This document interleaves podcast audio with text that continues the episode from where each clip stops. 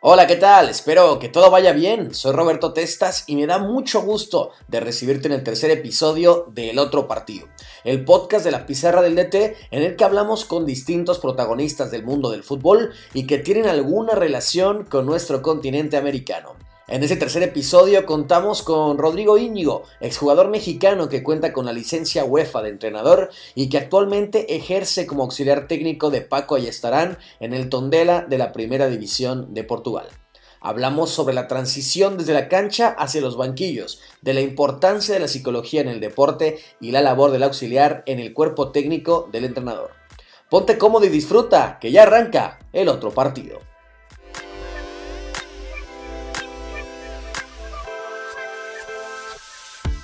¿Qué tal, qué tal, amigas y amigos de la pizarra del DT? Bienvenidos a un nuevo episodio del otro partido, el día de hoy, junto a Rodrigo Íñigo. Rodrigo, ¿cómo te va? ¿Qué tal, Roberto? Muy bien, todo muy bien, muchas gracias. Aquí en Portugal, ya pasando un poquito de frío, pero con mejor clima esta semana. ¿Qué tal está el clima en Portugal allá en, en invierno? Estás en Tondela, ¿no? Una ciudad más o menos al norte del país. Así es. Pues mira, realmente, por lo que me dicen el año pasado, hizo mucho más frío y lluvia. Es un lugar estamos eh, en medio de la montaña, a una hora de Porto más o menos. Y, es frío, que nos envía bastante agradable, bastante, bastante bien. Tenemos un clima bueno ya, sin, sin temperaturas extremas. Entonces, muy bien, muy bien, muy contento por acá. Perfecto, disfrutando de, de la vida en Europa. Y justamente preguntarte sobre eso. Estás, como decías, en el Tondela, un equipo de la primera división de la primera liga, pero además un proyecto con, cierto acento español, ¿no? Porque obviamente está Paco estarán como entrenador, también David Belenguer en la presidencia, jugadores que han pasado en las últimas temporadas, Mario González, Pepelu y ahora pues algunos como Undabarrena y Javi Avilés. Entonces, eh, estás en Portugal, pero se habla mucho castellano por ahí, ¿no? Sí, la verdad es que el, entrenador Paco, que igual que Sergio Villacampa, el otro preparado físico, eh, aquí estoy yo de intruso, de mexicano por acá, eh, pero muy contento. Eh, con el idioma, bueno, realmente en el, en el vestidor del equipo, pues son Javi Avilés, Manu Hernando y Barrena, lo demás, de todos se escucha en ese vestidor de, francés, portugués, inglés, eh, algo de español, evidentemente, pero, pero bien, también con el idioma ya en estos siete meses que llevo por acá, bastante bien, bastante, bastante, bastante bien con el portugués. Y bueno, parte de, ¿no? Parte de lo que conlleva también ser un entrenador, me parece a mí, y por eso vine a Europa, más completo es adaptarte a eso. Culturalmente, el idioma, el clima, la comida, y todo eso lleva un proceso, ¿no? No es de un día para otro, y, es parte de lo, que, de lo que estoy ahora viviendo aquí en Portugal también, esa adaptación. Claro, totalmente de acuerdo. Aparte, bueno, tuviste como entrenadora a Paco Ayestarán, ahora estás en su cuerpo técnico. Eh, lo tuviste en Tecos en 2013, si no me equivoco. Cuéntame, pues, cómo influyó en tu carrera tener un entrenador con tanta trayectoria como él en la segunda división en aquel entonces de, fútbol mexicano. No, tremenda, tremenda. Para mí, eh, Paco fue un referente cuando lo tuve, en la temporada efectivamente 2013-2014. Yo estaba en el Puebla, jugué poco con, con Rubén Omar y aparece la opción de, de algunos equipos en, Liga de Ascenso, entre ellos estaba, por ejemplo, Lobos WAP, y Lobos WAP pues, era seguir en la misma ciudad, me acuerdo perfecto, pero cuando aparece el, interés de Tecos y estando Paco, eh, pues rápido me informo, ¿no? ¿Quién es, quién es Paco? Ahí estarán. No dudé, no dudé que, que, había que había que salir de Puebla y tomar la opción de Tecos. Y ahí lo conozco y me abre el panorama, me abre el panorama, Paco, ahí estarán en muchos sentidos, eh, sobre todo lo que es ser un, futbolista profesional, un futbolista que, pueda aspirar a trascender, y no solo por ser buen jugador, sino por lo que conlleva ser un, jugador de élite y un jugador del alto rendimiento. ¿no? Nosotros evidentemente ahí no estábamos en la élite, estábamos en, la liga de ascenso con Tecos, pero si quieres aspirar a, hacer las cosas de otra manera y a lograr objetivos, tienes que plantearte muchas cosas, ¿no? Y cambiar muchos hábitos. Y, esa parte a mí me, llenó, me llenó tremendamente. Y te puedo decir que, sin temor a equivocarme, que es el entrenador más completo que, tuve como jugador, ¿no? Y no lo digo ahora porque trabaje con él, porque esto ya lo había dicho yo anteriormente. Eh, me cambió, me, cambió muchas cosas yo dos años antes de, llegar con ellos hice, dos o tres semanas en España y dos o tres semanas en Inglaterra, entrenamientos, ¿no? Con, dos equipos que al final fueron el Nasic de Tarragona y el Cardiff City, donde no logré firmar. Pero también ese viaje me cambió la perspectiva y me di cuenta que, estábamos nosotros en México en muchas cosas eh, haciendo, haciendo mal, haciendo mal desde temas de pretemporada, temas de preparación de semana, cargas de trabajo, descansos, temas de medicina deportiva, fisioterapia. Eso te estoy hablando hace 10 años ya de aquello, ¿no? Entonces, ahí, ahí también decidí que si me quería formar como entrenador tenía que dar un paso adelante y salir de México, venir a Europa, que no ha sido fácil, ya tengo tres años viviendo, viviendo en Europa con la familia, pero muy contento, muy contento y Paco, evidentemente, eh, terminando tu, tu pregunta, eh, ha sido un, un, parteaguas para mí muy importante en esta decisión de, de venir a formarme como entrenador en Europa. De acuerdo, entonces dirías que es más o menos en esa época eh, cuando tú decides que vas a dar la transición a ser entrenador, porque creo que, bueno, por lo que he escuchado, obviamente hablando con exjugadores y luego gente que se dedicó a, la dirección técnica, como que hay un momento, ¿no? Hay una temporada, obviamente conforme vas avanzando como, como jugador, creo que llegas a entender mejor el juego y demás, y, creo que hay un momento donde te decides, más o menos, no sé si tengas alguna temporada o algo que recuerdes que, que decidiste, híjole, voy a seguir como entrenador o es lo que me llama. Mira, la es que, que tuve una etapa, eh, digamos, de, de, de transición, pues que fue sobre todo cuando, cuando las, las, puertas de la primera división se me, se me iban cerrando. ¿no? Jugué en América, jugué en, en, Querétaro y en Puebla, primera. Y, y, entonces ahí también empieza uno a valorar, ¿no? A valorar y a ver eh, de qué manera, de qué manera puedo, puedo adaptarme, mis, mis ideas, mi forma de pensar, mi forma de ver el fútbol. Yo también estudié la licenciatura en psicología, ¿no? La empecé cuando tenía 19 años. Y ya desde ahí a mí me interesaban mucho las relaciones interpersonales, el, manejo de grupo, el día a día en un, área de trabajo que tenga que ver con, pues, con un equipo, con, con, con, liderazgo. Y toda esta parte a mí me, me marca como persona, ¿no? Tanto, tanto hacer una, una carrera universitaria que me tardé, me tardé más tiempo por, por bueno, porque yo compaginaba con el fútbol, pero eso me, me, fue abriendo caminos, me fue marcando un, una manera de ser, una manera de pensar, de analizar, y bueno, tenía claro que, que mi formación, que tenía, te digo, que dar un paso adelante y que mi formación, si realmente quería ser mejor y más completo entrenador, tenía que, que arriesgar, que cambiar, salir de lo de esa posibilidad de Europa, y esa fue la, esa fue la meta. Y bueno, ahora, ahora que estoy aquí, pues eh, aprovechar esta gran oportunidad que me da Paco estar con él y de, y de, lo que se vive en esta liga, que es una liga muy, muy atractiva. ¿no? Rodrigo, cuéntanos un poquito de cómo son tus, tus tareas, qué trabajo tienes eh, en esta función de analista, más, más, bien de auxiliar, ¿no? En el cuerpo técnico de, de Paco, allá estarán en el Tondela. Sí, no, analista no, porque tenemos un analista, tenemos un scout también, tenemos otra persona que va a los partidos eh, a ver a los rivales contra los que nos vamos a enfrentar. Eh, yo estoy en el día a día, pues pegado a Paco. Mis, parte de mis funciones, pues es eh, lo que vamos a hacer todos los días en los entrenamientos, desde montar el campo, ¿no? porque a Paco le gusta que, que, bueno, tengamos clara todos en el cuerpo técnico, tengamos clara la, la sesión, desde, desde cómo montar el campo, el, el por qué eh, las distancias, el por qué tantos metros más, metros menos, por qué si es más a la largura, más más a la anchura.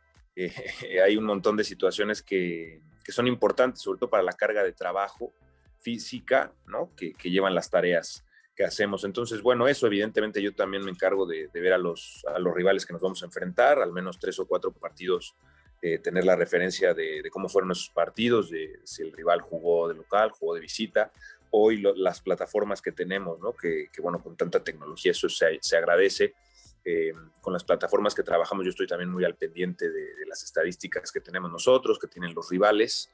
Eh, es muy importante eso, ¿no? Creo que, creo que hoy eso te da un margen sí cuantitativo, que no, para mí no, no termina por ser lo más importante, pero que te acerca a muchas cosas que puedes corregir de tu equipo y de lo que te vas a encontrar el fin de semana.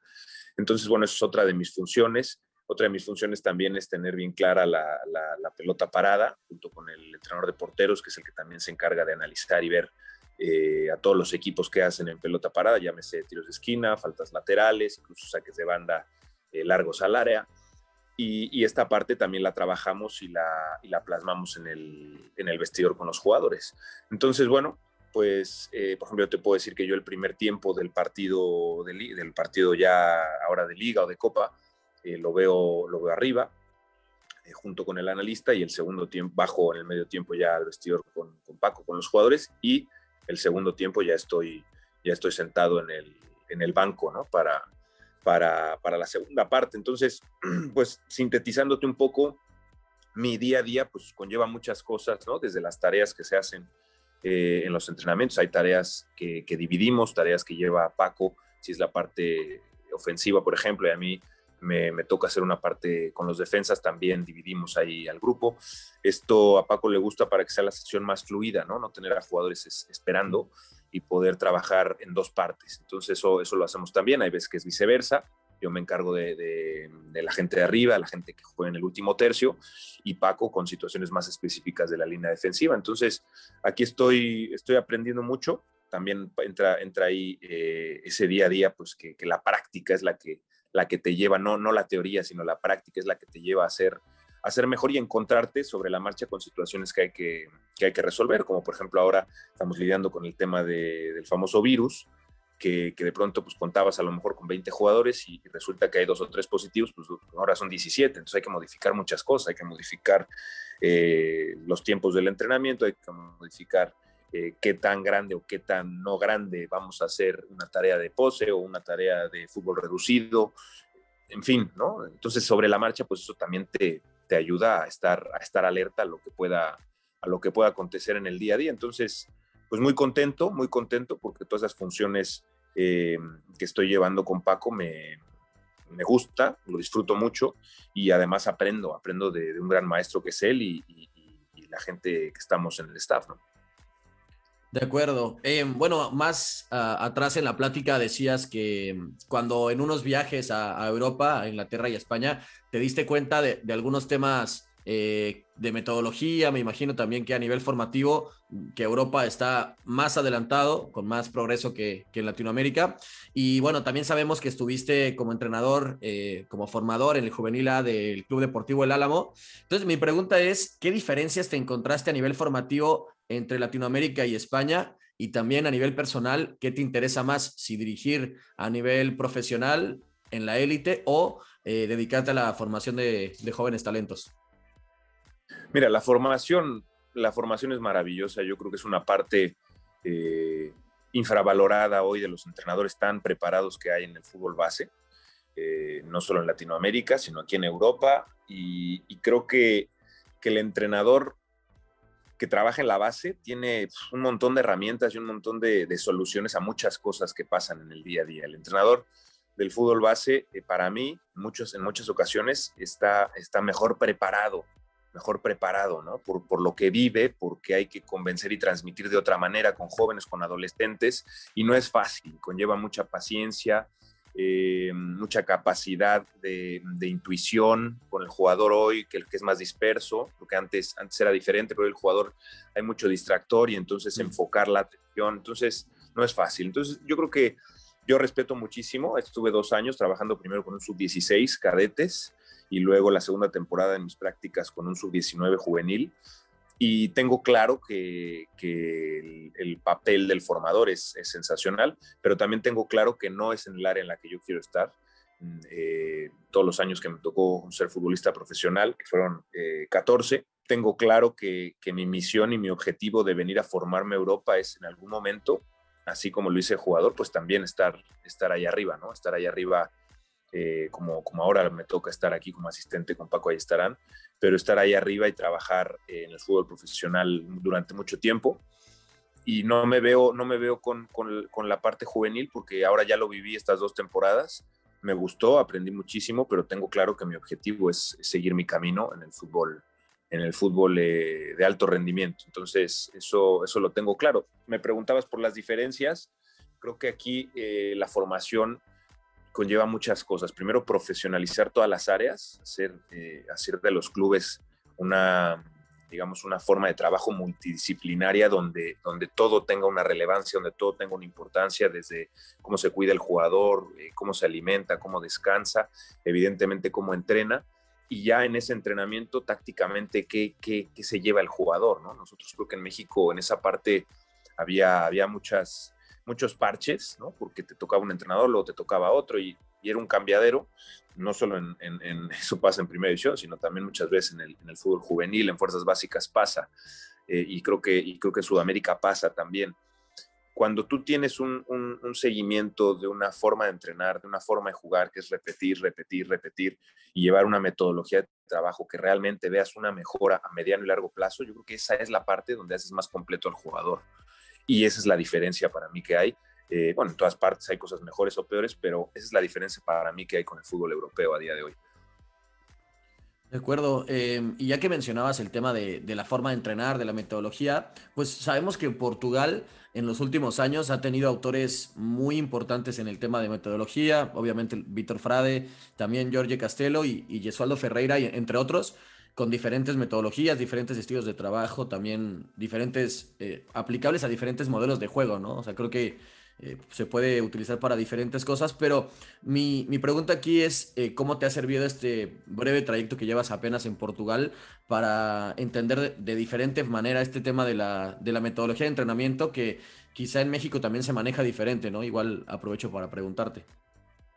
Sí, claro. Bueno, eh, esos ejemplos que ponías, por ejemplo, Víctor Frade, ¿no? Con la famosa periodización táctica y todos estos modelos de los que se hablan y, que, y que siempre yo digo que, bueno, se oye muy bonita la teoría y que en los libros creo que todos son expertos y la teoría y las palabras rebuscadas hoy parece que eh, llaman más la atención o que, o que están mejor.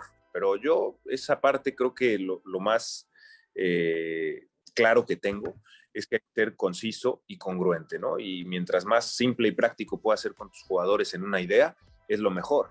Yo creo que aquí nosotros tenemos muy clara la manera de trabajar. A mí me sirve haber estado pues, antes con Paco y trabajar con él como jugador porque entiendo muchas cosas que le gustan y otras que no le gustan en el día a día. Creo que aquí en Europa tácticamente están, están por delante, por delante que nosotros. Creo que hay un mejor entendimiento del juego. Creo que técnicamente no le pedimos nada en México a los jugadores que hay acá, pero sí en cuanto a la forma de entrenar las tareas de entrenamiento, los tiempos. Aquí no se ven entrenamientos tan largos como hacemos muchas veces en México o en Sudamérica, ¿no? Entrenamientos de dos horas y media, tres horas o más muchas veces. No es que hoy toca táctico, es que hoy toca... Yo creo que aquí está mucho más controlada esa parte. A mejor, hoy también tienes la ayuda que te dan los GPS, ¿no? Para realmente controlar mejor las cargas de trabajo y qué jugadores necesitan más o menos eh, carga o volumen. Entonces yo creo que esa parte también aquí la, la, la, la tienen mucho más clara y, muy bien controlada. No digo que no se haga en Sudamérica y en México, porque también es hoy una herramienta, los GPS que nos dan ya en todas partes se usan. Pero, pero por ejemplo, esos entrenamientos mm, que, que hay allá de tanto tiempo aquí, aquí se prioriza la intensidad eh, y la calidad del entrenamiento. Si es un entrenamiento de una hora y veinte, una hora y media, pero es al 100%. Creo que esa parte también eh, estamos, estamos todavía un pasito atrás, ¿no? Necesitamos saber que, que la intensidad eh, de cómo se entrena va a ser la que vas a poner en el juego el fin de semana. Y yo creo que aquí nosotros, y por lo que veo en esta liga competitiva que, estamos en Portugal, eh, el entrenamiento intenso, el entrenamiento dinámico, el entrenamiento fluido, te da mucho, ¿no? Te da mucho con el jugador, en, su capacidad de atención, en su, en su rendimiento inmediato, ¿no? Tener entrenamientos eh, más cortos, pero más intensos también. Em, justo en, algún podcast anterior también platicábamos con Borja de Matías, un, scout y, y, analista que estuvo en el Alavés, y él nos decía lo mismo, ¿no? O sea, que el hecho de, de hablar diferente o de hablar rebuscado no significa nada por sí mismo, ¿no? O sea, lo, importante y lo que realmente ahí te, ayuda es entenderlo y, utilizarlo, ¿no? Y que tus jugadores también te entiendan. Y en ese sentido, Rodrigo, preguntarte, eh, porque ¿cómo es la comunicación con los jugadores? Ya decíamos que pues hay prácticamente 10 nacionalidades, un montón de idiomas distintos, como decías, pero la comunicación más o menos cómo es, me imagino que muy cercana porque hay una, una, teoría más o menos aceptada que dice que, los jugadores a veces tienen un poquito más de confianza con el auxiliar que con el propio técnico, ¿no? Sí, pero mira, en este caso nosotros eh, estamos sobre la misma línea. Yo, yo estoy en la línea que, tiene Paco. Paco es un entrenador sumamente respetuoso con el jugador. Es un entrenador eh, que siempre, si va a dar un, un, punto de vista o se va a acercar a un jugador, es con argumentos, siempre con argumentos es, un, es una persona súper estable emocionalmente y aquí estoy aprendiendo también esa parte de estar en esa línea, ¿no? En esa línea de trabajo, de continuar, de no, no cambiar nuestro estado anímico si ganamos el fin de semana o si perdemos. Nosotros seguir en una línea de trabajo, más aquí que estamos en un equipo que, como tú bien sabes, peleamos pues, por mantener la categoría, por seguir en primera división, y no es fácil, ¿no? Somos un equipo muy joven también. Entonces, esa, esa comunicación que, que tengo con los jugadores es, es muy abierta, es de mucho respeto, pero de trabajo 100%. Yo creo que también ahí eh, cuidar, cuidar esa línea de respeto. También he creído que mm, o así lo veo, y así me tocó también como jugador, cuando tú buscas cruzar esa línea con el entrenador es un error, o si el entrenador te permite cruzar esa línea de respeto, también es un error, ¿no? Yo creo que hay que aceptar, hay que entender también las jerarquías, hay que entender que, que al staff técnico eh, hoy por hoy hay que respetarlo, hay que, hay que darle hay que darle el lugar que, que, que tiene, ¿no? Al final nosotros estamos aquí para, para llevar a cabo tareas, llevar a cabo trabajos, eh, planear partidos y los jugadores están para, para, llevarlo a cabo. Entonces es lo que toca, es la función que toca, no hay que, hay que rebuscarlo más. Y, y, en esa parte estoy, estoy muy contento y muy agradecido con Paco porque él me va dando mis funciones, me va dando mi lugar, yo trabajo con el grupo, eh, en el día a día creo que hay momentos en los que cuando me toca a mí llevar parte de la sesión de entrenamiento, eh, me, siento, me siento bien, me siento muy cómodo porque tengo clara la información y sé lo que, lo que tenemos que hacer, sé lo que le gusta a Paco y cómo lo quiere llevar. Entonces, no ha sido difícil la comunicación. Creo que además el idioma portugués, hay, eh, con algunos jugadores hay, hay situaciones también en inglés que, que, platicamos que no tienen tan claro el portugués, pero he buscado también cuanto antes aprenderlo, ¿no? Comprar libros en, inglés, leer el periódico, eh, en portugués, perdón, eh, adaptarme lo más pronto posible y hoy creo que estoy dando, dando también ahí eh, un paso adelante con el idioma porque pues el inglés te ayuda en todos lados, pero aquí estás en Portugal y aquí creo que también el jugador portugués agradece cuando tú eh, pues estás aprendiendo el idioma y les hablas en su idioma y, y hablamos. Y cuando a mí me, me, buscan hablar en español, digo, no, vamos a hablar en portugués porque estamos aquí y, y, los que tenemos que adaptarnos y saber el idioma somos nosotros. Entonces eso el jugador lo valora, lo valora y hoy yo también estoy contento por esa parte de, de uno crece, ¿no? Otro idioma y, y uno crece, crece también por ese lado. Eh, bueno, también nos, nos, decías previamente sobre tu puesto como asistente técnico, lo que hacías el día del partido o en los propios entrenamientos, pero ah, bueno, entiendo que no ha ocurrido mucho últimamente porque juegan todavía la, la Copa de Portugal. Así que bueno, mucho éxito en ese sentido. Pero eh, en los días que no hay partidos, eh, más o menos, ¿cuál es tu tarea? Ya nos decías un poco de, de que miras partidos del rival, también revisas el tema de, de balón parado, pero no sé, ¿hay, ¿hay, alguna rutina que lleves los días que, que no hay partido? ¿Algo que no nos hayas contado todavía? Bueno, a mí me gusta mucho siempre ver, ver el partido al día siguiente o mismo en la noche, muchas veces de regreso de los viajes cuando vamos de visita enseguida ver el partido. A Paco le gusta también rápido tener, tener información en el momento. Entonces me gusta ver el partido enseguida. Y al día siguiente me gusta también, tenemos varios, varios documentos en nuestra base de datos eh, como club, como cuerpo técnico, donde tenemos la información de qué sucede, qué se trabajó en la semana, eh, qué se trabajó en base a lo, nuestro, a nuestro modelo, qué se trabajó los objetivos en base al rival, qué características tenía el rival y después, bueno, un relatorio de qué sucedió en el partido, ¿no?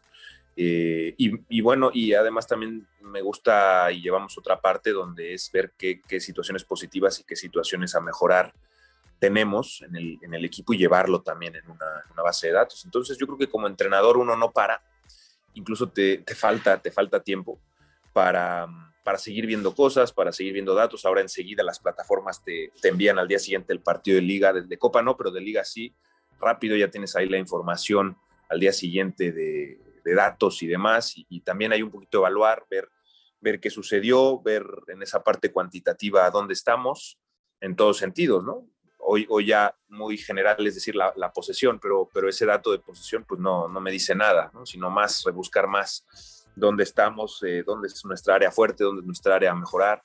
Y, y yo siempre el día siguiente eh, me gusta también bajar un poquito los decibeles porque estás toda la semana con ese grado de tensión y de trabajo que, que conlleva, ¿no? Y, cierta presión también del día a día. Entonces el día siguiente me gusta calmar esa parte, estar tranquilo, me gusta también estar solo y, y, y toda esa parte verla, verla, verla solo, ¿no? Estar tranquilo. Y, creo que eso también me ayuda a, entender mejor y a ver mejor a mi equipo, a ver mejor al rival.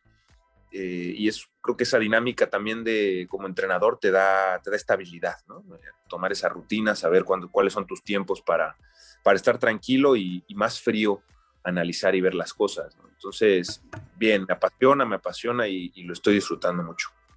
Buenísimo. Em, bueno, para ya cerrar con esta labor de, auxiliar técnico de Paco Ayestarán, nos comentabas ya que, en los partidos, sobre todo en la primera mitad, estás arriba junto al analista. Más o menos en, qué detalles te fijas tú o en qué necesitas tú ayudar al técnico y, si consideras que de, algún modo puedes influir en su dirección de campo, o sea, si hay, o no necesariamente en este caso puntual, pero si crees que el auxiliar puede influir en este tema en los partidos y si crees que beneficia al colectivo. No, es muy importante la labor que uno tiene, ¿no? Con sobre todo el, feedback que le puedes dar a tu entrenador. Muchas veces el entrenador necesita una información precisa y concisa, corta, rápida por ejemplo, en el medio tiempo es, bajar rápido y, bueno, ahí tenemos información en video de algunos cortes que hacemos en el primer tiempo y unos los mostramos a los jugadores de forma individual, de forma grupal. Eh, los, ve, los ve el entrenador y en base a lo que él sintió, a lo que él vio, pues hacemos una mezcla de, lo que vimos desde arriba, lo que, él, lo que él siente, lo que él percibe abajo y se habla con los jugadores. Esto se oye muy bonito, pero tienes 5, 6, 7 minutos para, para transmitir algo si quieres ir eh, de forma más personalizada con algún jugador o mostrar a todo el equipo una imagen y, listo, y a jugar, ¿no? A salir al segundo tiempo. Entonces, por supuesto que ayuda y habrá veces que eh, evidentemente buscamos tener el, mínimo margen de error ¿no? y ser lo más claro posible. Te puedes equivocar, claro que te puedes equivocar, puedes decir o dar un comentario que a lo mejor... Eh, haga dudar o no, o no sea eh, la mejor solución para el equipo en ese momento. Pero te digo, nosotros buscamos tener el, mínimo margen de error y ayudar a, nuestro entrenador. Nuestro entrenador es quien va a decidir, quien va a tomar la decisión de si hace un cambio no se hace un cambio, se cambia de sistema. Eh, en, este, en este momento necesitamos ajustar en medio campo y a lo mejor hay que cambiar a 4-2-3-1. Estábamos en 4-3-3, estamos sufriendo. Bueno, tú como lo ves y bueno, sobre la marcha al final eh, ayudar a, que la cabeza del entrenador tenga una decisión más, más rápida y más, más fluida. Paco, tú imagínate con, la experiencia que tiene. Yo siempre he dicho que Paco es de los entrenadores más preparados de Europa por todas las facetas en las que él ha vivido en cuerpos técnicos, ¿no? Desde su etapa eh, cuando empezó en segunda división en España y después todo el proceso que vivió con, Rafa Benítez en, la Liga Española y en la Premier. Mm. Eh, él ha vivido tantas facetas que él, que él también con su experiencia pues, pues tiene claro, tiene claro el modelo tiene claro cómo, cómo ve los partidos. Entonces, para nosotros también es un reto adaptarnos a su forma de ver el fútbol y, ser lo más, eh, lo más certero posible. Entonces, es un buen reto, pero bueno, esto, esto es lo que, lo que te hace también eh, mejor, mejor entrenador y mejor profesional, estar ahí para lo que necesite tu entrenador. Y, sobre tu experiencia como jugador, o sea, en esto de los, del tema de los partidos que te van hoy en día ya dando muchos estímulos, hasta en video, o sea, tú cuando jugabas realmente sí, o sea, sí te da la cabeza en ese momento de, medio tiempo para prestar atención a tantos detalles o realmente solo estás concentrado en jugar. ¿Crees que ahí realmente esta super especialización de todo, crees que sí influye mucho en el juego o de plano a veces no tanto? Es que tienes que ser puntual puntual. Y más porque el jugador viene con un nivel de adrenalina muy alto, con un nivel de tensión muy alto y de estrés, tiene que ser muy puntual. Si tú le vas a decir, por ejemplo, a tu lateral derecho, te estás quedando corto o te estás colgando, estás recorriendo tarde, bascular con el central más cerca y mantener la línea. A mejor él me escucha y en su grado de tensión y de, adrenalina eh, me escucha, pero no la tiene tan clara. Si yo llego rápido, le muestro una imagen, un video que dura 10, 12 segundos y se ve, entonces él entiende que efectivamente está quedando lejos de su central o está un poquito colgado un metro y él está habilitando a la línea. Entonces tiene que estar cerca de su línea y estar más cerca de su central. Vale, perfecto. Pues ya le di de forma rápida una herramienta para que él se quede claro con eso. ¿no? Entonces, estas herramientas son buenísimas para, pero también para ser conciso, ¿no? Y que te ayuden a, tener esa información rápida y en el momento y realmente qué es lo relevante ahora, qué es lo que necesitamos que el jugador vea. Digo, habrá veces que, muestres algo que no sea tan relevante. Bueno, hay que buscar la forma de que sea lo más relevante y lo más certero posible para el jugador. Y yo creo que eh, en ese proceso, eh, creo que estamos todos, ¿no? Manejando esa, esa y esa parte donde a mí como jugador, eh, si me lo preguntas, me gustaba cuando me decían algo puntual. O sea, pues, me están ganando la espalda, sí, puede ser que me están ganando la espalda, pero es que mi compañero de enfrente que tenía que presionar al central de ellos, que ya sabíamos que tiene buen golpeo, hace como que va y no va. y no, y no está tapando esa línea de pase. Y entonces parece que los que estamos atrás somos los que estamos mal, pero realmente nosotros tenemos la línea y el problema es que estamos presionando tarde no estamos viendo de verdad. Bueno, pues, eh, eh, yo creo que cuando como jugador te dicen las cosas lo más simple, eh, se agradece y, facilita todo. Bueno, ya para ir cerrando con esta plática, Ro, preguntarte sobre el tema de la, de la primera liga, de la Liga de Portugal que tiene estas facilidades para atraer extranjeros, ¿no? No tiene tantas limitantes como ocurre en otras ligas del tema extracomunitarios. Entonces, tú la ves como una liga, eh, ya analizando a muchos equipos por tu propia labor, la ves como una liga que sea el trampolín ideal para talentos de Sudamérica eh, que puedan dar el salto a grandes ligas europeas. Totalmente, Roberto, totalmente. Si, a mí me preguntas hoy, estando aquí estos siete meses que llevo eh, trabajando acá, es una liga completamente vitrina para el fútbol europeo una liga para jugadores jóvenes, eh, una liga que, tiene además, yo creo que muchísima visibilidad en todas partes, o sea, el fútbol portugués se ve, se ve en toda Europa, llama mucho la atención, piensa que además juegan tres equipos Champions, juegan dos equipos Europa League, entonces, eh, claro que es interesante, es una vitrina y un trampolín tremendo, muchos jugadores también aquí brasileños, y yo me doy cuenta, jugadores que y pienso en los nuestros, en los mexicanos, que, tienen capacidad, pero ¿por qué no que haya más mexicanos? Eh, porque de aquí se van a equipos importantes o después los ves jugando en Bélgica o los ves jugando en una segunda división en Inglaterra.